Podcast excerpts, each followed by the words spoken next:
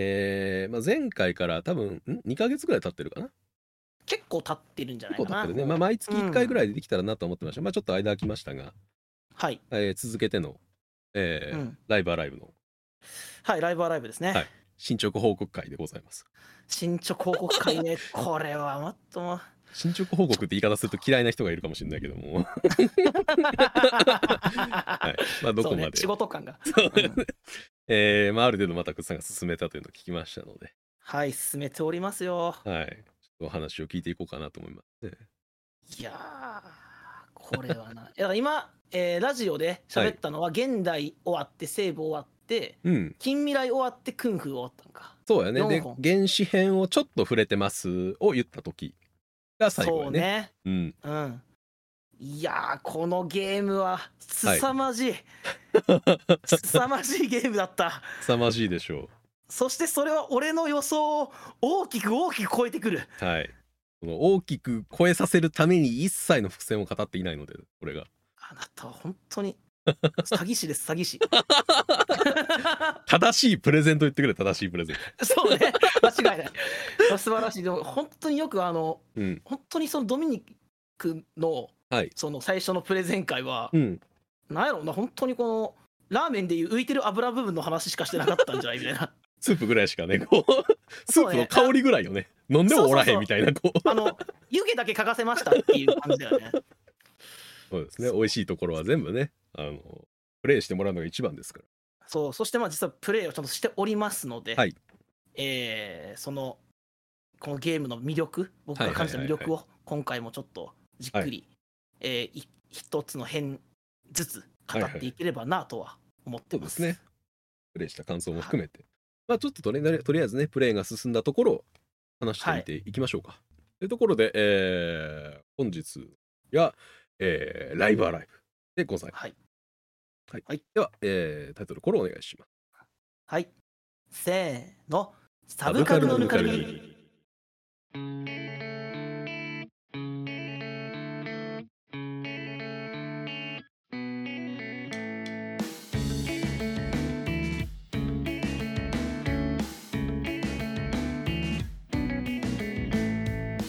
第118回ライブアライブのいいところをただ言うだけ原始編？幕末編。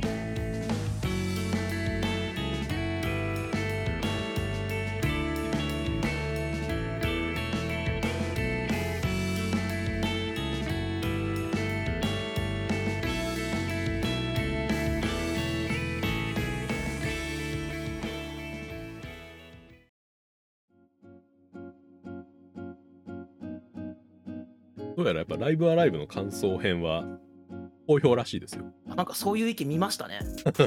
はい楽しみにしてくれてる方がどうやらいたりするみたいで、ありがたいよね。まあそんやっぱりもうまっさらな状態でライブアライブをやってる感想っていうのがやっぱりうんうん十年前にプレイした人間たちからすると一番聞きたい話なわけで、でここれはもうなんなら俺もそうなりつつあるよ。うん、そうでしょうあのあ初見の人の感想聞きたいだろうなって。はい。まあまあいい感想入れたらいいんだけどちょっとまあ じっくりねちょっとじゃあ原始編から。そうね原始編冒頭冒頭本当に始まってすぐぐらいのところまでやね前語ったのが。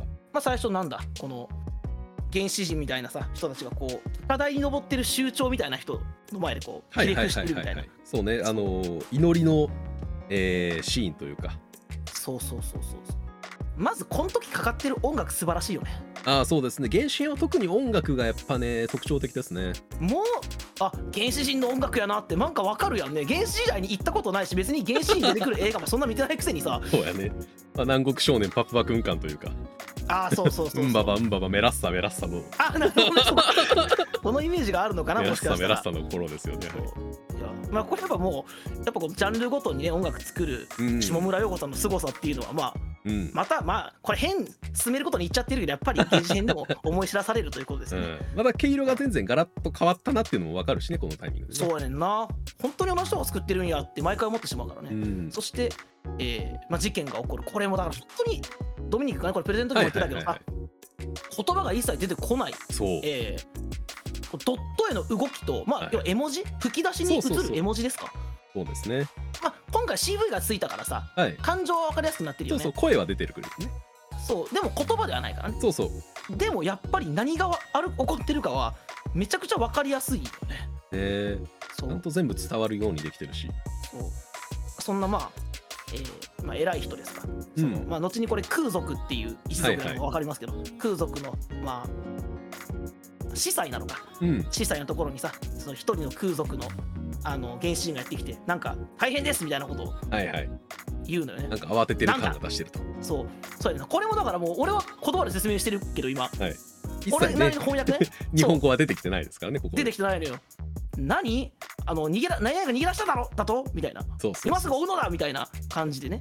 で、まあ、画面変わりまして一人の縄に縛られた少女がどうやらこれ脱出してきたんだろうな、うん。まあ、ベルというね今回今作のヒロインですよね。うん。ベルが逃げ出していく。うん。そしてそれをあの4人のなんかモブ原始人みたいな空族と1人ちょっと、あの見た目が違うちょっとこうシュッとしたイケメンっぽい。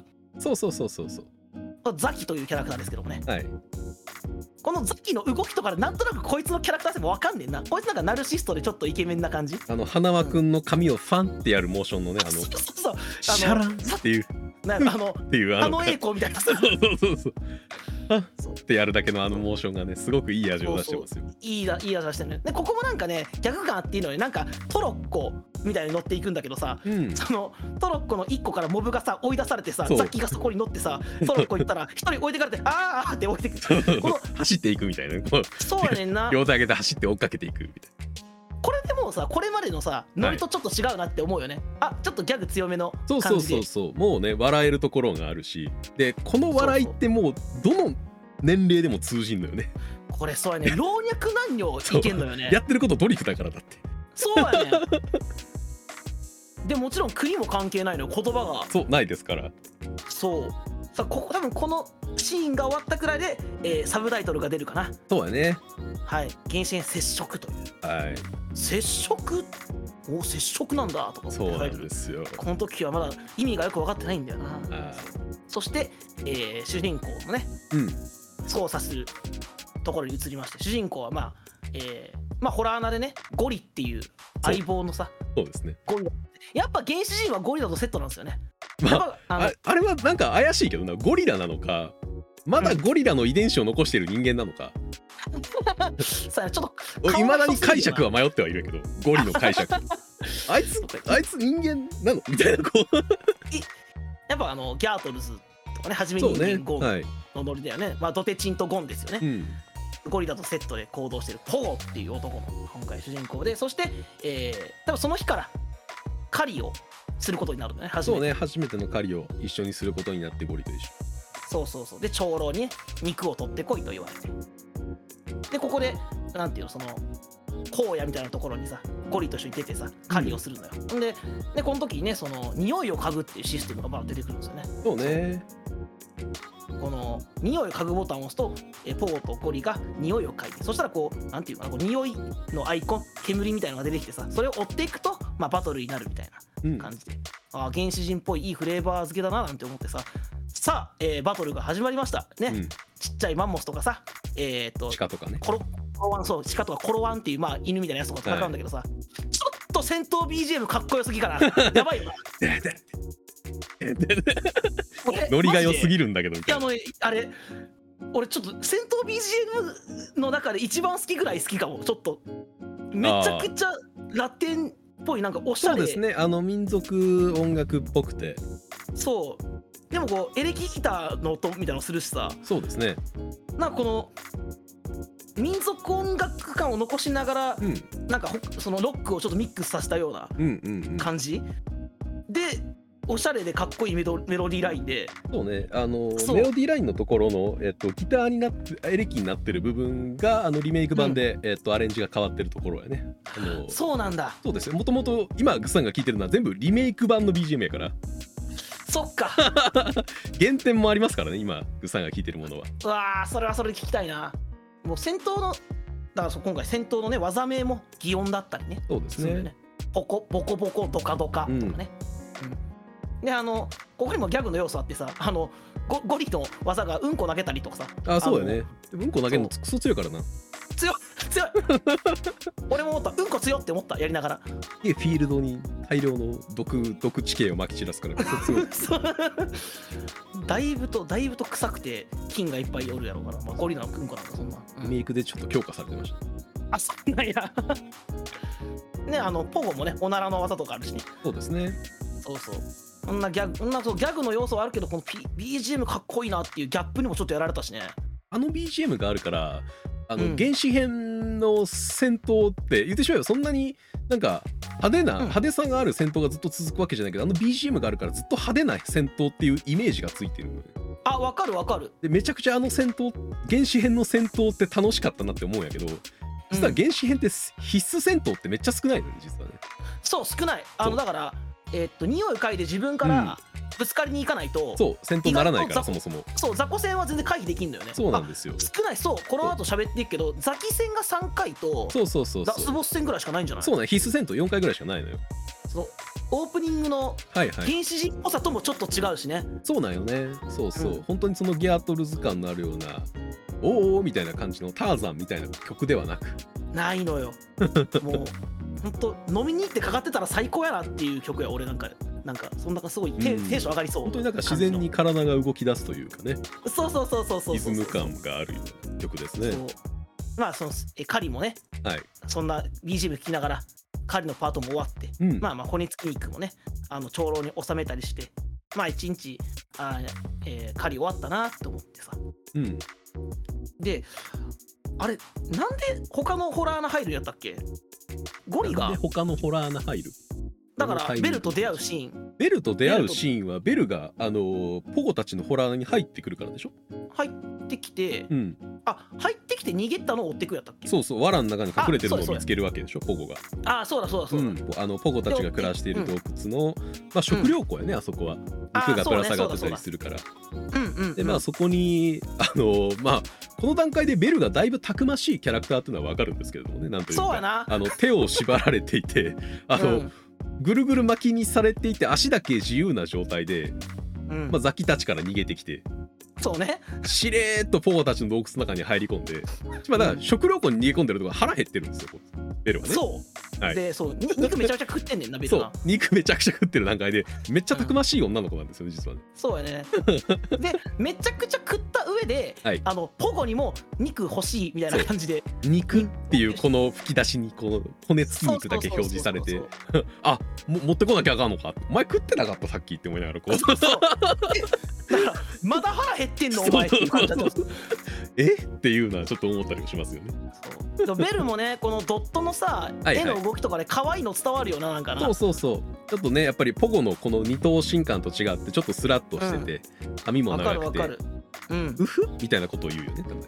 これね声も可愛いのよね。かわい。いこれは何の人か俺調べたんだけど。あミクなんですよそうだよねそうそう。前川ミクさん俺も知ってるキャラクターでした。あの猫の子ですよね、はいだよね。前川ミクさんです。赤森夏美さんですね。なんかこのベルトだからそのこと原始人ものではいはい。言葉使わずにこのボーイニーツがあるものでもあるんやあそうやで。そうなんですよ。そうやねんなそうここが大きいところなんですよね実は。そう。ベルに原始人、うん。言ってしまえばポポゴは一目惚れするわけですから。そうそうそうそうそう。そう、はい。いいよね。なんかこうベルとポゴの絡み俺大好きやね。可愛いやん。二人とも可愛いやろ。ねなんかいいねんな。ポゴがこうね ほん肉持ってきてあの、うん。揚げてねまださらに肉食うんかっていう肉渡してベルも満足してふーってなって、なんかべうん縄解いてあげてああ元気になったって思ったらこう、うん。ポゴのポゴの顔にこうねうん。手を縮めてチュッてやんねんね。あそうあれ可愛いよなであのポゴも顔を赤くして上を向いてにんまりしてるよね。っていうね。ってだけ言うっていうのは。すげえ面白い可愛いのよね。でかとそんなあいいななんかこのものしてんなと思ったらポゴが寝てる時にねはい。夢の中にベルが出てきてお花畑やねんな、そうそうそう。そうそうそうそう。で夢の中でチューできると思って起きたらゴリやって、ね、ゴリやねっていう。お前かいってなって。二人ともがそうなるみたいなこといいいよなこのドタバタギャグ感。そうやねんな。ちゃんと笑えるのよね。そう面白いんですよ。あのいわばさこのまあ 2D HD2D だったっけ？そうです麗なドットではあるけ HD2D ど、はい。いわばドット絵やんか。ドット絵ですよもそんなちろんこう動かせるとこもまあそこまで多くない中でさ、うん。すごいちゃんとキャラクターの可愛さとか面白さが出てるよね。出てますよ。動きにはい、うん、そしてそこにこのね豪華声優陣よ。また今回も。そうですね。今ね高森さんもはい。触れたけどさポゴはい。尾形さんですよ。そうですよ。え？ゴリ？安本さんですよ。はいいや尾形さんと安本さんバディ食いました。せーので絶対ゴリラと原神じゃないやん。もう 線の細い美少年と黒人の SP みたいな。はい。ねこういうのが浮かぶやなこれをこの2人をこのゴリラと原神に使うんだっていう豪華さもゲジに使ってセリフを喋らせないという。そうでもそれでもやっぱセリフなしでもそう。やっぱか感情を伝えてそう。そうそうそうこのキャラのなんか魅力をこ伝えてう、くれるよね。増幅さそう増幅させてくれてる。やっぱりだからねリメイク版じゃない元々のをやった人もこれは納得の演技なんじゃないかと俺は勝手に思ってましたよね。あのうん。尾形さんがツイッターでつぶやいてたけれどもねもともとやっぱりセリフがないわけで言葉にならない声なわけだからここのシーンでポゴはどういう気持ちだったかっていうのをあの、うスタッフがやっぱり全部日本語にしてうん。この時ポゴはこういう風な気持ちでこういう声を出してます。こういうシーンですっていうのを書いた台本を渡されたんだ、あそれをだからちゃんとどういう感情かを言語化ちゃんとしたものをはい。尾形さんは消化して出してるっていうそうそうそう。素晴らしいやん。それを組んだ上で言葉にならない声を出すっていう演技をされてるわけですよ。めちゃくちゃじゃあもう一回聞きたくなりましたよ。そんなこと聞いたら。何度でもやり直したい。やり直したいまた短い尺もそんな長くないんやそうね。さっきも言ったけど。結局ねそのねやっぱりベベルが逃げ込んできて、まあ、ポゴとゴリと交流を深めてってところにまたザキが来てってところが追いかけてきてっていうところから物語がちょっと動いていくわけですね。さっきのねそのこのザキがやってくるんだよね、うん。でそのベルっていうこの女を知らないか。長老はいや知らん知らんと。うん私は知らんよって言うねんけど結局まあいることがバレてね。うん。そう。そこなんかトロッコに確かえーっとポーが乗っちゃってトロッコでこうめちゃくちゃ暴れるみたいなシーンまでこのシーンもねドタバタして面白いねんな。コミカルやねんな。あの下敷きにされてとかね。そう。あの追悼されてみたいなところとか。そう。ここ確か戦闘の BGM かかるんじゃないかな。その BGM もドタバタ劇感があってね。そうそうそうそうで結局そのドタバタのスタのなんかどさくさで結局ベルも助けてね。そうそうそうそう。でベルもなんか助けてくれありがとう。チューみたいな渡してまたやってね。う ん敵来てんのになやっぱりこうなんかベルとポコの可愛いところはちゃんとやってうくれてね。ん。うん。でザキ戦が始まってね。そうなんですよ。そう。でザキの声がね堀川亮さんって。そうなんですよ。おいおいおあんないあんな全裸の そう全裸のね。そう股間にあのトカゲをぶら下がれてる。そうですそうです。なんかそのポゴとザキの会話っていうのかなあのやり取りというしの、うん。面白いな。お前をのなんか裸にしてなんかボコボコにしてやるぞじゃないけどお前をこうなんかこう倒してやるみたいな、あのはいはいはい。アイコンが出るやんか。そうそう。あれもなんかこんなんか俺たちが訳すとこんな感じかなってセリフを浮かぶやんか。そうね。やっぱこのうん。原始編のやっぱ面白いところはうんこういう雰囲気のキャラクターだからこういうこと言ってるんだろうな。自分の中で解釈して日本語にするからう。んあの勝手に想像力が膨ら,、ま、膨らんでいってどんどんキャラクターが好きになっていけると思う。の余計に。そっか。うん、自分の中にあるそう。ものをそもそもね。そうそう。今グッサンが語ってるその原始編のキャラクターの、まあ、セリフのような俺はこういう風に解釈したって。のはつまりグッサンの中から出てきてるセリフなわけやんか。そうやねん。このゲームでは一切言われてないことを俺は感想として言ってるだけだから。そうか。人によって違うかもしれな。いそうそう。人によって全然その解釈というか例えば語尾が違うまあもちろんあるだろうし。ななるほどね。トーンが違う抑揚が違うももちろんあるだろうし、なるほどね。それをやっぱり、まあ、スーパーファミコン版は声がなかったから特にね。うん。それぞれの解釈でみんなで遊んでたわけなんですね。うんうんうんそうわかるわかる。そう俺は一個あったよね。そのうん、CV がつくことによってそこ一個さ決められてしまったんじゃないかと思ったけど。うんそういうのはあったけどでもやっぱそこはやっぱ演技の力でね納得させてくれる部分。ん。うん。それでもやっぱり結局のところセリフを喋ってるわけではないのでどういうセリフで、ザキがどういうふうに喋ってるのかっていうのはやっぱりプレイヤーに委ねられる部分。こそうだよね。れがやっぱ嬉しい部分ですよね。でまあザキを倒すことには成功するんだけどもはい。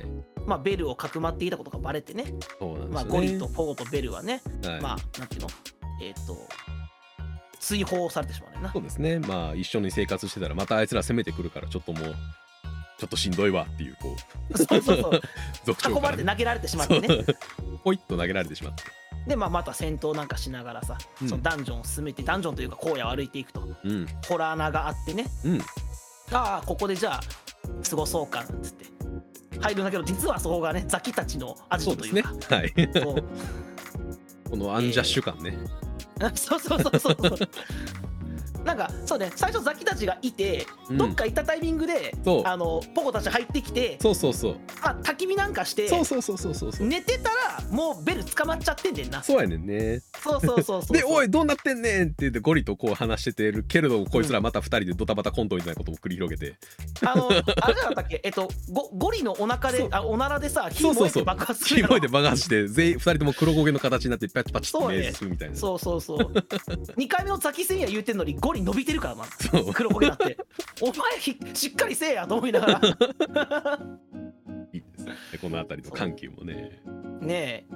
そうだよね。なんか怒ってることはその大好きなヒロインをさらわれてるのにねこのギャグの部分を忘れないっていうところ、うんうん。だからやっぱりこの辺りのうん。なんかこういうギャグを挟んでることを俺の解釈というか俺の感覚ではこういうギャグを挟んでいることでラッキもそこまで悪いやつじゃないんじゃね感になってくるのよね。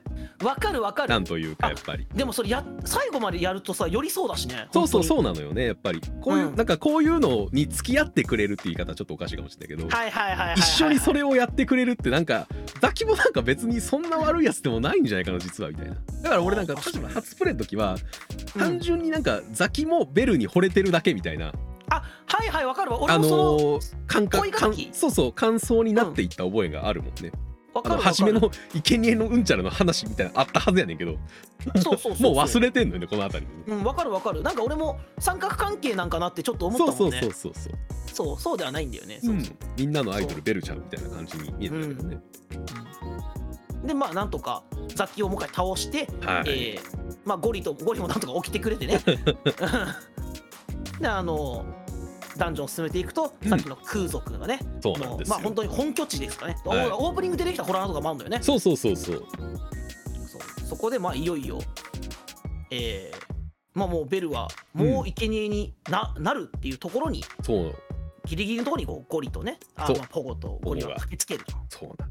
最初に出てきたねあの、はい。空族の司祭がこれラスボスなんかなと思っはいはい。はいてるんですよ、こっちは最初。はいはいはいはい違うんだよね。そうですね。違うんだよねそう。なんか生贄がいてそれながらハハーってこう祈ってたらいきなり地響きみたいなしてうん。なんか組んでいる組んでたこの木の台が壊れてみんな谷底に落ちて、うん。谷底に落ちるシーンも大変なんだけどゴリだけ一回空中に浮くのよねなんかね。ほいほいってやるよねだから。そうそうそうそう空中を泳ぐあのパターン。いいよな。そう。ここもいいしああのここに来るまでにあのゴリが大量のメスゴリラのにそうそう惚れられるシーンね。そうそう。お前今そんな場合ちゃうやろ！みたいな。ありますね。そうそう。基本グーで殴られるからゴリは。そうそうそうそう。ゴリラだから腕力は人より強いはずなんだけど基本ポーに殴られてるから。そうやねんな。あのメスゴリラたちもめちゃくちゃ面白いよね。ベルの代わりやからねあいつらだって。言ってしまえば。メスゴリラめっちゃ助けてくれるしそうなそうそうそう。すげえいっぱいアイテムとかくれるし。そう。私のことはいいから先に行ってみたいな感じで。空腹を抑えてくれる。あめっちゃかっこいいポジションって思いながら。そうそうそう。ここは任せてみたいな。そう。しゃしゃべらんけどね。またあのあのメスゴリラの全身ピンクなんとさクリあー。ックリの目とさちょっと笑った口元が面白いねんな。面白いねんな。そうそう。あの顔のままここは私たちに任せて感の演技だけしてくるから面白いね。いいいいよね。いい本当にコメディになってるちゃんと。そうそう。これコメディの要素抜いたらねちゃんとねなんか熱いボーイミーツがあそうそう。本当に熱いボーイミーツガールですよ。エウレカセブンぐらい熱いボーイミーツガールそうやねそうそう。だって要はさし人をした女が殺されそうになってるからそれを助けに行く主人公の話話なわけやんか相棒を連れてめちゃくちゃ熱い話なんだけどさ、それをなんかねこのギャグの部分を入れることでやっぱりなんかただの王道じゃ終わらせないというかさ。終わらせない感じにしてますよね、うん、やっぱりそのねあの小林義則先生やったっけ？そうですそうです。あのあのお坊ちゃまくんのね、うん。人が書いてるっていうそのあのお坊ちゃまくんも俺見たことないけどさ、うん。貧乏ちゃまくんっていう半分裸のはい。ふざけたキャラが出てきたりそういう要はふざけたギャグをやるような漫画なわけやんか。そのノリをちゃんとこうねあの汲み取ったようなうん。お話の流れになってるってところ。なんかこのあのよし小林先生のリスペクトみたいなのもちょっと感じられるしね。そうだよね。いいシナリオなんですよ、そう、まあ、そしてまあさっきの、えー空賊司祭、えーゴリポゴベル、ザキはね谷底に落ちて。そうですね。さあここでねいつもの BGM ですよ。はい。あのボスが出てきての BGM ね。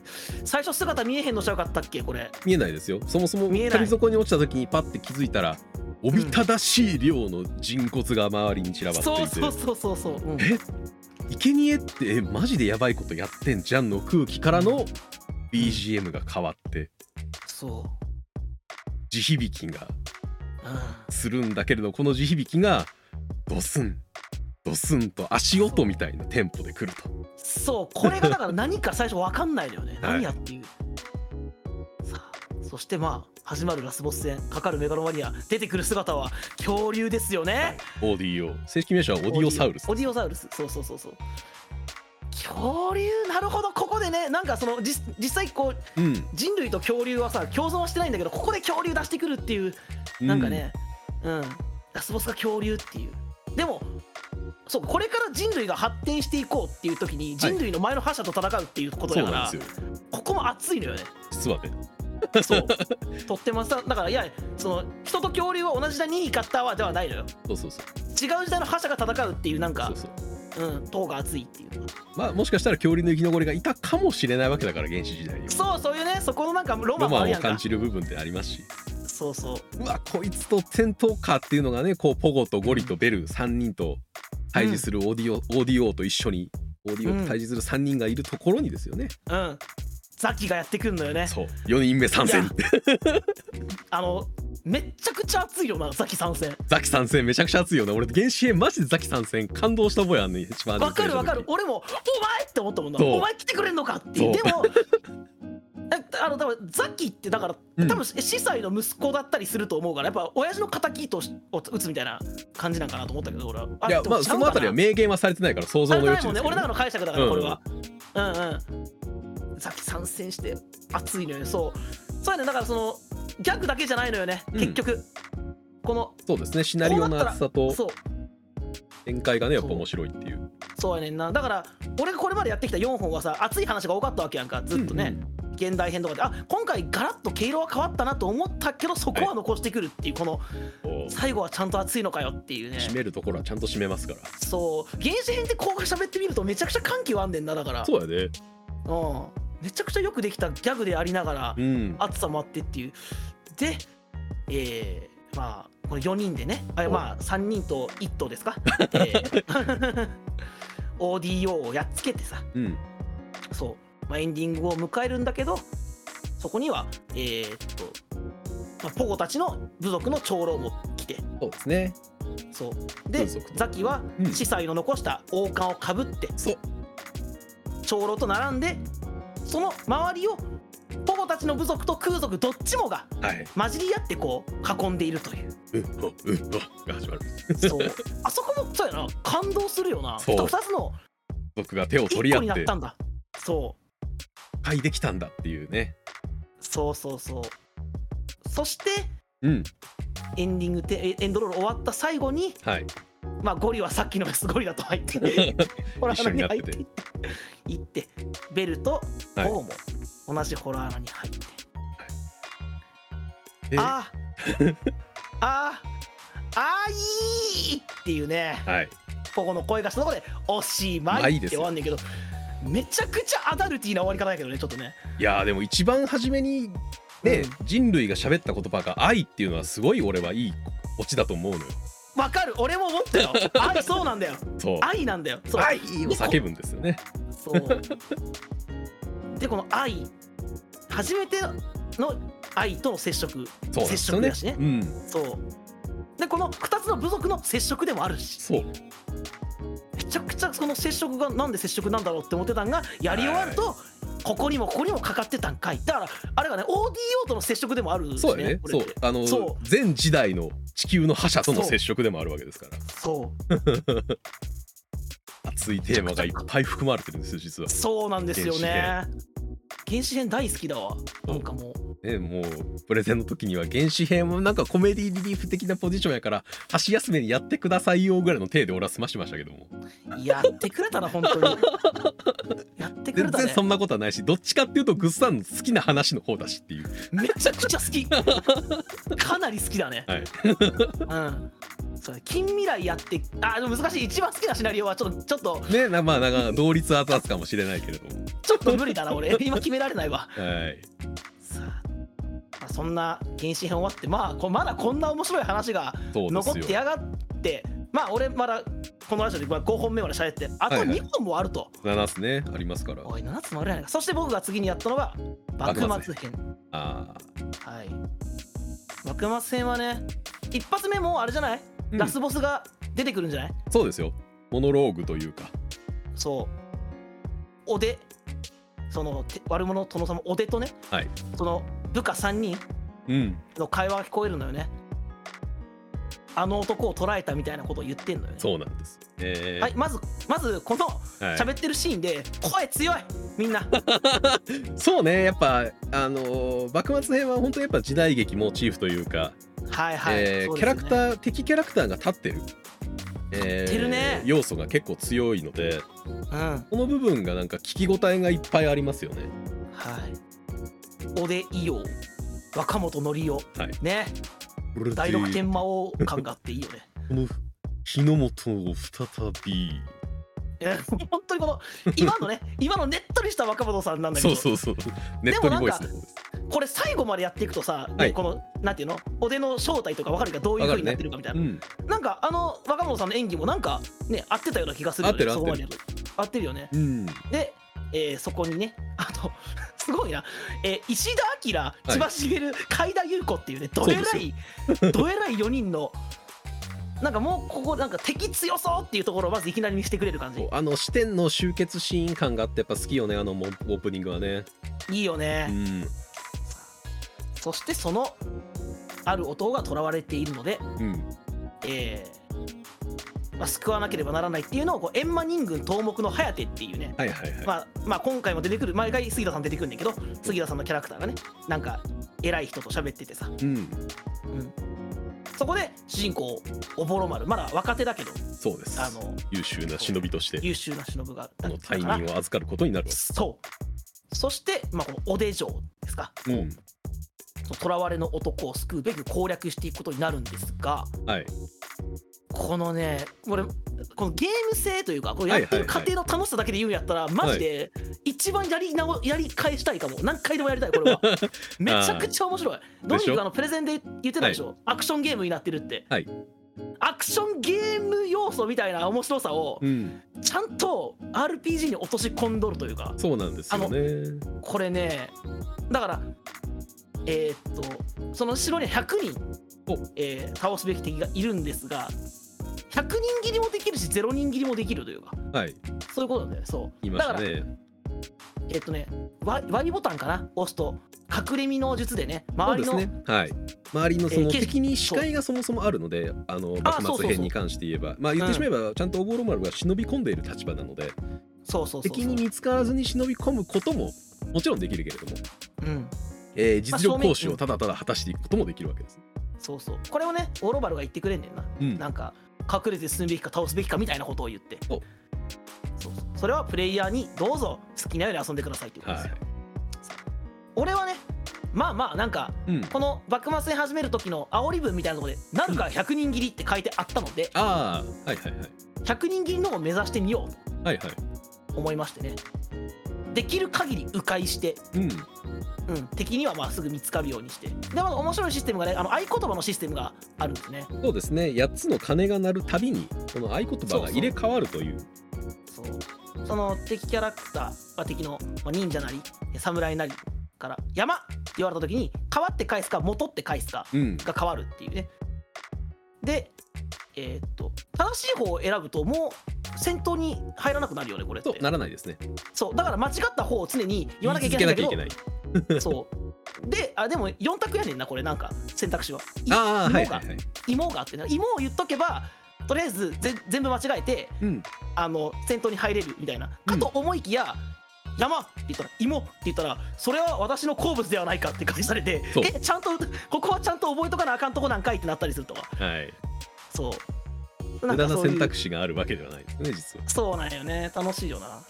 このでそのこのなんやろな城を攻略していく過程でさうん。そのいろいろまあまっすぐ寄り道しなきゃ多分出会わないキャラとかもいて多分俺も多分拾ってない隠し要素いっぱいあるはいはいはいはい。と思うんだけど。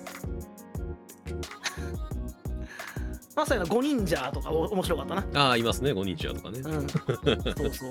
なんかある屋根裏のね中に入るとさ5人のお忍びがパッと現れてうん。1忍者2忍者3忍者4忍者5忍者5人合わせて何忍者で5人目が殴られてなんかちょっとギャグの要素も入りながら。はい。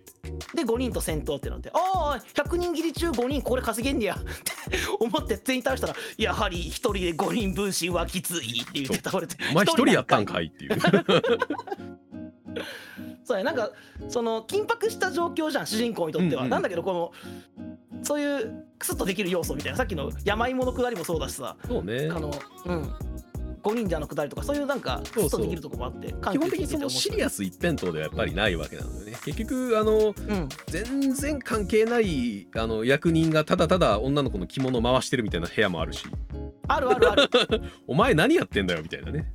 そうやな面白いよな。なんか女の人が襲われてるからと思って、はい。襲ってるやつ襲っている悪者を倒して女の人に声かけたら、そいつも悪者だったりする、そうなんですよね。これ面白い さらにくのいちでしたみたいなオチとかそう。とかしたりとか。バレては仕方ないみたいなね。そんなつもりで話しかけたわけじゃないのにって戦闘になるパターンとか、ね、そうそうそうそう。そう結局このでもなんか話しかけたら戦闘になるならないを完全に把握してないと0100できないんですよ、そうやねんな。話しかけちゃダメなあのキャラクターが何人もいたりするゼロ する場合はあそうそうそうゼロの時はそうやね。うん。そう。俺は100目指したから話しかけまくるでよかったけどね、うん。と 何回も正体を表せみたいな何回も言ってね。そうそうそう。そうそうそう。あれぐらいでしか語らないからなおぼろ。そう。丸あとやっぱあとあれが幕末編の面白さはあれよね。あのおぼろ丸がやっぱり忍者っていうのもあってうん。あの覚える攻撃の属性がたくさんあるやんか。いいねカトン水遁そうそうそう。属性がいっぱいあって、あのまあ、うん。えっとレンジの違う技も結構いっぱい覚えるから近距離も遠距離もはいそうそうそう、うん、でアイテムね風魔手裏剣とか手裏剣とかいろいろ出てきたりするから。そうね。そうそのあたりをなんか試行錯誤してあこういう風な使い方ができるんだっていう技をいろいろ知っていけるのも、えー戦闘になれる意味意味では多分かなり大事な、えー小編なのかなっていう気はするよ。そうね。であの忍法のエフェクトも派手でかっこいいしね。あそうね。うんやっぱうん。HD3 になって派手になりましたね全部。かっこいいよね、うん。いやもうお前火の鳥については科学忍科学忍法やけどなっていう、ね、そうですよ。ガッチャマン。やこれはお前あの分かってはいるけどみんな言わないやつそうそうそうそうそう途中だと面白かったのがなんかね般若丸だったっけ？はいなんかねはいはいはい。あの鬼の面かぶったさうん。あの侍と出会うのよね。はいはいはい。おでん城のやつとも敵対してんのかな、うん。確か。そいつに話しかけるとあのまあ戦闘になるんだけどさうん。あのも元ネタがね完全にほら高橋英樹さんのそうそうそう。桃太郎侍なのよね。般若の目をかぶったそう桃太郎侍そうそうあの一つ人用のみたいなあるやん、うん。あのこう技名が工場になってんだよね。そうそうそう全部言ってくれるのよねちゃんと。そう。これは多分今の人はあんま知らない人もいるのかなとか思いながら。まあ知らんでしょう。うん。スーパーファミコンの段階でギリギリなネタやから。ねあそうやな確かどちにらかというと。で今はねバラエティーでおなじみの高橋英樹さんがもうバリバリの時代劇をうん。やって盾とかやってた時のね。うん。そうその時代劇桃太郎侍を元に対したキャラクターが出てきたりとかねうん。してあこんなところもなんかそんな細かいネタが入ってくるのも面白かったね。そんでねえー。そう。まあ結局こっち。100人切りできたの？できてない。あー最終何人ぐらいだった？86あー80か。あー。そう最後十何人がねやたらハードル高いんでね、やっぱそうやろ。俺いや結構もちろんそんなねあの攻略サイトを見るなんてもったいないまではせずにですよ、はいはいはいはい。あの自分の力どこまでできるかやってみようぜってやった結果86いやまあ悔しい1周目は大体それぐらいになると思うわ。だからなんかそうなんかどうあっても足りないけどもう行くしかないようなに絶対なるもん。わかるわかる。もうしゃあないラスボス死刑しもうこれは言っちゃうかっていうふうに言っちゃったね、うんもうね、うん。うん一周目はそんなもんだよってドミニクに言われそうって思いながら諦めました。まあそうなるよねはいそうなりました、うんまあでもやっぱこう進んでいって100人切りめもともと目指していくけれども、うん。あの目指していく過程でやっぱりねそのオープニングで話していた四天王ですよね、四天王というか、はいはいはい、えーまあいろいろ登場人物がいてそいつらとも戦うわけになるやんか。そうその話を今しようと思った、ねうん。ここが出てくるとやっぱりなんか話先に進めたいなっていう感覚もどんどん増やしていくんでね。なるなる。そうだから。オチが知りたいどんどんなっていく。そうそうそうそうだから最初なんか罠にかかって地下みたいなところにドスンと落ちて、はいはい。お化けが人玉？そうね。えっと人玉だったり、えーがいてうん。えー人骨とかも落ちててっていう地下牢みたいなところに落とされてね。そうそこから、えーっと出ようとするとさっきの四天王というかボスの一人とね、戦うことになりますね。これ天草四郎だったのねほんでね、はい。完全に魔界天井ですああそうかそうかそうか。魔界天井の天草四郎がモデルですなるほど。もともとの天草四郎は全然関係ないよ多分関係ないよね。このキャラクターはああんなまあまあなんか主よって言ってそのねあのキリシタンの武将だったってのは知ってたから、そうそんな何回も復活してくるみたいなイメージじゃなかったけどとか思いながら、うん。そうですね、ま、完全に魔界天井のえっ、とあのふ天草四郎が元ネタの、ほぼ同じキャラクターなのよ。ああそうなんだ。うんもうベガみたいな感じや魔界天井の話もなんかままだどっかでしたね。そうね。あれも沢田研二の天草四郎めちゃくちゃかっこいいし熱い。あ澤田澤田研二なんだ。いいね。ねあーめなんかもう俺想像つくわ。あの俺がうん。幕末編で見た天草四郎の実写化の澤田研二絶対かっこいいってもう浮かぶわ。うん。うん。そうそう。天草四郎がその華美な服装をしていてうん。えっ、となんか派手なレ衣装でキリシタンがうんたらって語るっていうキャラクターは完全に魔界天井で生まれたキャラクターやから。なるほどね。ネタはあちらでですでこうやってほあ人玉をねまず一人ずつ倒してからじゃないと何回も復活してくるというそうそう。そうそう。いいよね。やられ様のまさかこの私が主よっていうあの弱って弱ってでも綺麗な声のあの石田明めちゃくちゃ好き俺。いいよね。いいよねそれこのそうキャキャラ立ちまくりやなこのボスたちな。であるどっちか先か忘れたけどあの千葉茂さんの声はねからくり源内平賀源内だよね。平賀源内ですね。そうそう。最後はからくりが暴走してね。そうそうそう。いいよね。なんか千葉さんのあのなんかてんてこまいになる千葉さんもいいしね。あーっていう 困ってる千葉さんの声っていいよね。ちょっとパニックになってるよ。そうそうそう。淀君もねそうですね。セクシーまさか女性の敵役が淀君なのかっていうのはもしかしたらあるかもしれないねね。歴史詳しい人とか。海田優子さんちょっとこうセクシーさと怖さみたいな影のある部分の演技が素晴らしかったね、そうやな。本当にでもそうやな。こそう。CV 豪華などの辺もそうなんだけどうん。このねまたこのキャラに声が合ってるっていうのはうん。幕末戦のね、ボスに関してはみんなあったんやなって思うよね、そうなんですねあでそうやもう囚われの男もね。そうですよ。も。もうそのあ仲間たりでは一緒になってたり。まあこのあたり全部順不動でできるから、あそっかそっか、うん、プレイのあの流れによっては変わるけどもね。もう淀君の時は俺はね一緒におったので、うん。そうそうそうそうそう。CV 大塚宝中でね。まあもう最後に名前は出てくるけどまあ大体誰かわかるよねっていうね。まあね。口調と口調と刀と銃でわかるよね。あの髪型と。まあなもう誰もがイメージする坂本龍馬ですよ。そうそうそうそうそうそう。無意識あの集合的無意識が生み出した坂本龍馬みたいな。そうねほんまに。みんなの無意識の中の坂本龍馬ねほんまに。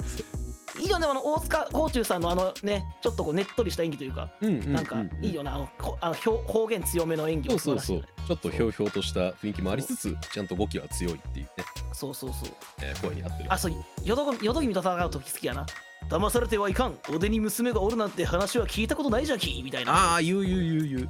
そうそうそう。なんかこうしかなんかどどっかそうなんか強いけどさやっぱ豪快でちょっとひょうひょうとしたとこもあってみたいな。なんか、はいはい。なんやろなそのちょっと3枚目感もあるけどやっぱり強そうでかっこいいってとこもうん。なんかの、残ってて、うん。いい坂本龍馬だったんじゃないかなって思う、うん。いいキャラクターしてましたね。いいキャラクターしてた。でまあいよいよ。まあおで伊王のいる、まあ、天守閣というかね、まあ部屋に行って。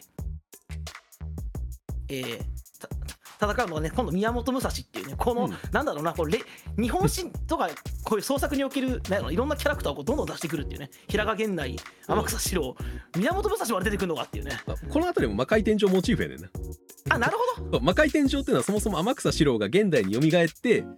過去の剣豪とかを蘇らせてあ政府の転覆を図るっていうお話やからあーそううその時に宮本武蔵も蘇らすのよ。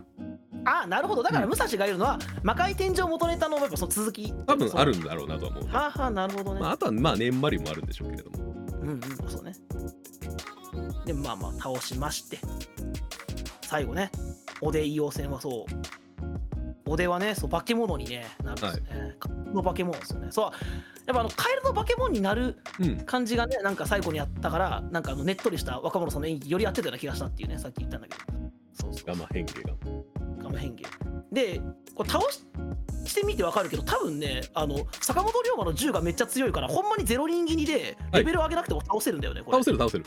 その意味もあって囚われの男がパーティーに入るんだからそうだよね。うんそうやね。これだから、いや、ゼロ人斬りできるって言ったってさ、レベル上げ、上げんと術も食えんしさ、それは倒せへんのちゃうかと思ったけど、あちゃうわと思って、やっ最後までやって、あこの銃使ったらずっと俺キャンセルされちゃうから、技がそう一切攻撃を受けることなく、倒しきることができるのよね。はめられるんですねそう、はめられる。あの辺りもだからなんかアクションゲームっぽいのよねあ、そう、わかるわかる。ちゃん、うん、ちゃんとはめ殺したしね、ほんで。そうそうそうそう。ちゃんとは、ちゃんとはめ殺した上で、あ、ゼロ人斬りやってみたいって思ったし。うんできるできる。ぜひねうん。あトライしてみてほしいね。いやーやりたいやりたい。で最後。そう。おでを倒しましてね。はいはいはい。そう。朝日が昇ってくるところにこう囚われの男を迎えに来る船がやってくるというね、うん。そう。まさしくこう日本の夜明けがやってくるという終わり方ですよね。夜が明けるかってこうね。そ言う。ねんな囚われの男。う、うん、最後にな あの最後に名前あの言ってくれるけどさいや分かってたけど分なかってたけどねっていう。出まわしたけれども。坂本龍馬じゃって言うけど、まあ、知ってたよっつって、うん、勘のいいプレイヤーをみんな知ってるよと思いながらも。でもね俺まだひトライあのね拾えてない隠し要素もちろんまず100人切りできてない人であるっていうのと、うん途中ねうん。なんかからくり床みたいなところがあってありますね。カチッカチッって音が鳴るところがあるのね、ではいはい。このカチの回数を調節するといける部屋があって、はいそこには刀があんのよね、ではいはいはいはい。それを取ろうとするとバトルに入るんだけどそいつ強くて倒せへんかってんか、俺。あでその時メガロマニアかかんのよね。あはいはいはい。そう。そう。えラスボスじゃないのにって思った。そうなんです何人かボスじゃないけどメガロマニアかかるやついるからねそうやね。マジでね、えっと、幕末編はね極めようとするとマジで結構大変なので、岩間様もえっとやけに強いというかやたら強いし。岩間様はあったかな？合ってないかな。えっとクソでかい鯉ですね。あった。ぜ、はい。い、やああれ倒せんだよ倒せます。うわー倒せんねや。やろうと思えばだけど。そう。あこここは俺なんかもうあ絶対通っちゃいけんとこやったんやと思って。あのエンカウントしたらあかんとこなんやなと思って、うん。うん。あれ思い出したわ。ほんと赤狼思い出した赤狼 やろうな。でっかいもう、うん。でかい声が敵になるってあなんか赤狼っぽく今やると見えるなそうそう思う思う。そうやね割とちゃんとレベル上げていかないと倒せないんでね岩間様そうだよね、うん。そうなんかこの遊び方の自由そのお話としてはさ、うん。まあ囚われの男を救って、まあ、悪者のボスを倒すっていうさ、まあシンプルなものだシンプルな流れではあるんだけどさ、うん。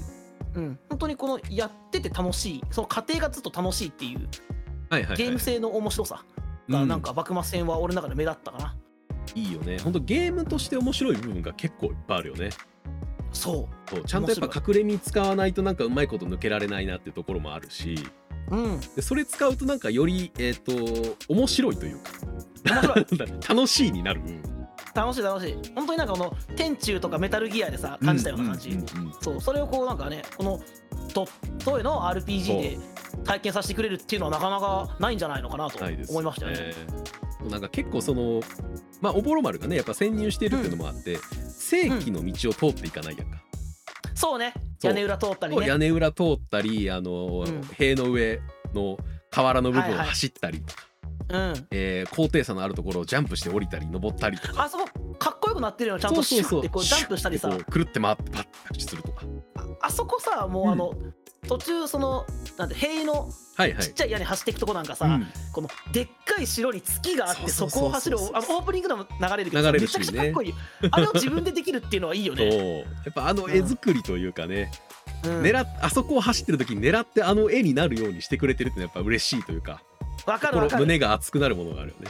なるよね。もうワクワクしちゃうよね。やっぱ忍者大好きだしね、こ日本人日本の忍者大好きです。う忍者大好きだから。そんなねゲーム性面白かった。幕末戦も喋ったけど、もう結構喋った実は。実はもう50分ぐらい喋ってるのであ。やっぱり2本分で1回止めといていいんじゃないかなという気はしてますね。はい。ね。まあ、なので今回はライブアライブの、えーっと原始編と幕末編についてですね。はい。あそうだ。幕末編についてでもちょっと語り忘れてたあの幕末編の BGM もいいよっていう話ですよ。もちろん もちろんいいよ、語り忘れてた。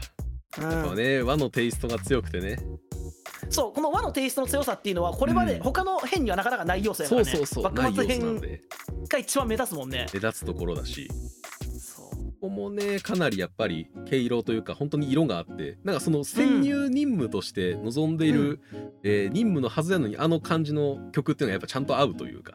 うん。で敵を殲滅している時にもちょっと合うというか。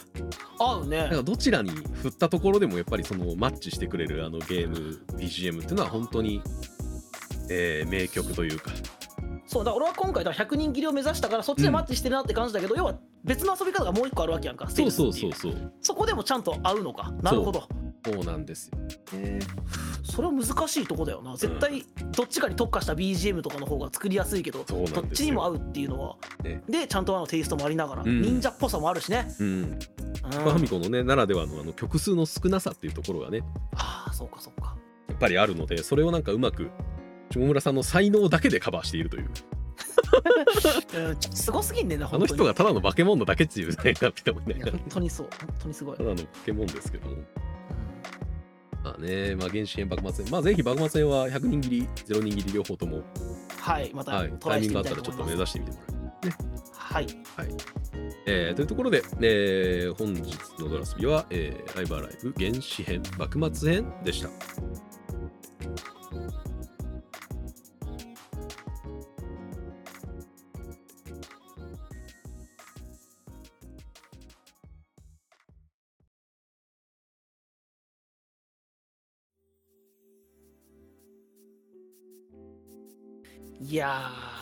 そうね。1時間近くねまあ2つの喋りますよ。編を喋って、うん。まあ喋る喋りますよね。うん。そう。まあまあこのゲーム恐ろしいのがまだまだはい。あるところですよね、まだ途中ですから。途中すぎんのよね。まだ6本目が終わったところなので。そう。なんなら俺がそのもうよくドミニクやってくれたなみたいなこと言ったことについてはまだ今日一切触れてないっていう、はい触れてないですね。触れてないですね。はいなのでねまあ次一応 SF 編もねクリアしたっていう話をね。しましたしました、はいしてましたから。まあ次は SF 編とえーなんか言いたいことがあるそうなそれについてと。あるに決まってるだろ！を次回話していこうというはい。話でございますので、まあ、その時はまたお付き合いいただければ幸いですね。お願いします。はい、お願いいたします。はい、では本日もご視聴いただきありがとうございました。ありがとうございました。お疲れ様です。お疲れ様です